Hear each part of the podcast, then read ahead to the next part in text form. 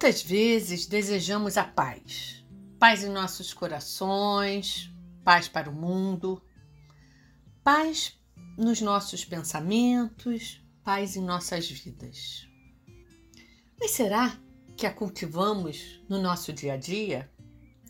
Olá a todos, eu sou Rosa Mitre, colaboradora do Centro Espírita Irmã Rosa, e este é mais um podcast Perfume de Rosa onde estaremos falando sobre cultivar a paz. E que Jesus possa nos guiar nestes momentos de breve reflexão.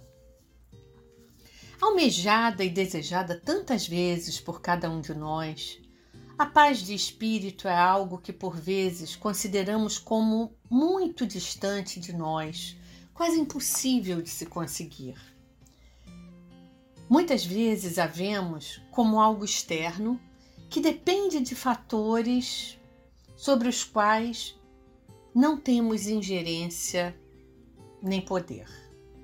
Outras vezes a vemos associada a condições de bem-estar físico e material que por vezes não usufruímos. No entanto, ela está intrinsecamente vinculada às nossas escolhas, às nossas ações e atitudes, ao nosso esforço e à nossa determinação. Sobre essa questão, o benfeitor Emmanuel nos oferece uma preciosa reflexão no item 65 do livro Vinha de Luz, da psicografia de Chico Xavier, intitulado Cultiva a Paz.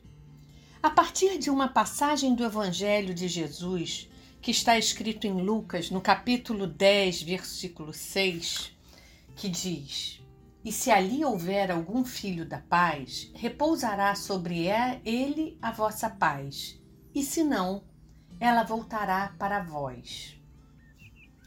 E Manuel discorre então. Em verdade, há muitos desesperados na vida humana mas quantos se apegam voluptuosamente à própria desesperação? Quantos revoltados fogem à luz da paciência? Quantos criminosos choram de dor por lhes ser impossível a consumação de novos delitos? Quantos tristes escapam voluntariamente às bênçãos da esperança? Para que um homem seja filho da paz, é imprescindível trabalhe intensamente no mundo íntimo, cessando as vozes da inadaptação à vontade divina e evitando as manifestações de desarmonia perante as leis eternas. Todos rogam a paz no planeta atormentado de horríveis discórdias, mas raros se fazem dignos dela. Exigem que a tranquilidade resida no mesmo apartamento onde mora o ódio gratuito aos vizinhos. Reclamam que a esperança tome assento com a inconformação. E rogam a fé lhes aprove a ociosidade no campo da necessária preparação espiritual. Para a esmagadora maioria dessas criaturas comodistas, a paz legítima é realização muito distante. Em todos os setores da vida, a preparação e o mérito devem anteceder o benefício. Ninguém atinge o bem-estar em Cristo sem esforço no bem, sem disciplina elevada de sentimentos, sem iluminação do raciocínio. Antes da sublime edificação, poderão registrar os mais belos discursos, vislumbrar as mais altas perspectivas do plano superior conviver com os grandes apóstolos da causa da redenção, mas poderão igualmente viver longe da harmonia interior, que constitui a fonte divina e inesgotável da verdadeira felicidade. Porque se o homem ouve a lição da paz cristã, sem o propósito firme de se lhe afeiçoar, é da própria recomendação do Senhor que esse bem celestial volte ao núcleo de origem como intransferível conquista de cada um. A partir dessas palavras de Emmanuel, podemos parar e pensar: fica claro a necessidade do nosso empenho constante na busca e construção da paz. E será que muitas vezes não apenas nos entregamos ao desespero, como até mesmo os alimentamos através da repetição de alguns padrões de comportamento? E então lamentamos e clamamos aos céus que nos falta paz íntima? Pelas palavras sempre oportunas, Emmanuel destaca que a paciência deve ser um exercício diário e constante, junto com a humildade e a compreensão. Queremos muito a paz para nós, mas em nossas ações diárias, na nossa vida, no nosso dia a dia, não raro somos impacientes, rigorosos, exigentes e pouco tolerantes nas coisas mais ínfimas, assim como nas mais importantes. Temos esse comportamento muitas vezes com os nossos afetos, com aqueles que não nos agradam e até mesmo com aqueles que não conhecemos.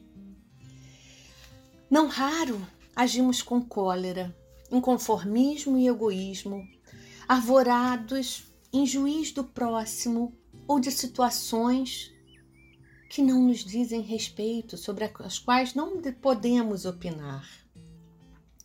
Esquecendo que constantemente recebemos a misericórdia de Deus, independente de a merecermos.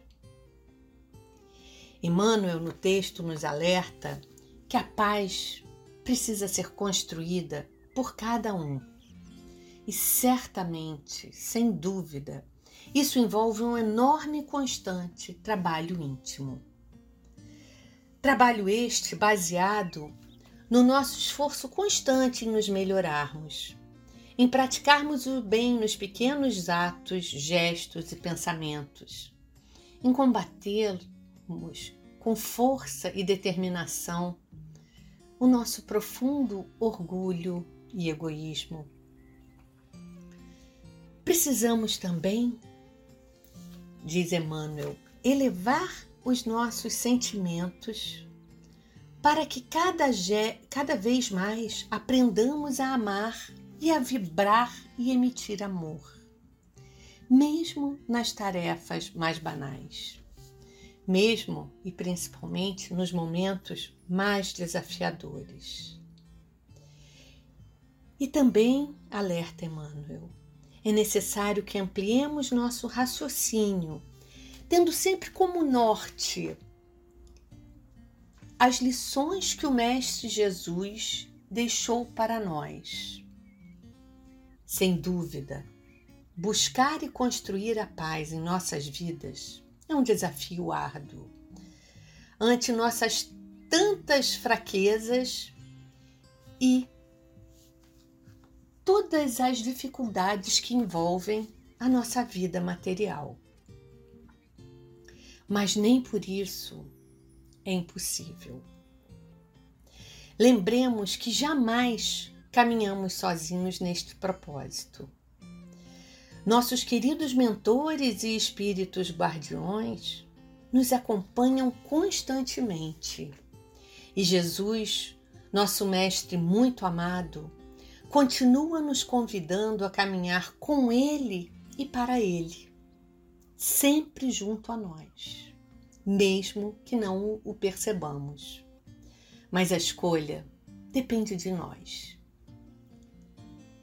Que o Cristo esteja sempre conosco e nos fortaleça para que sejamos capazes de cada vez mais construirmos a paz em nós e em torno de nós. Que assim seja.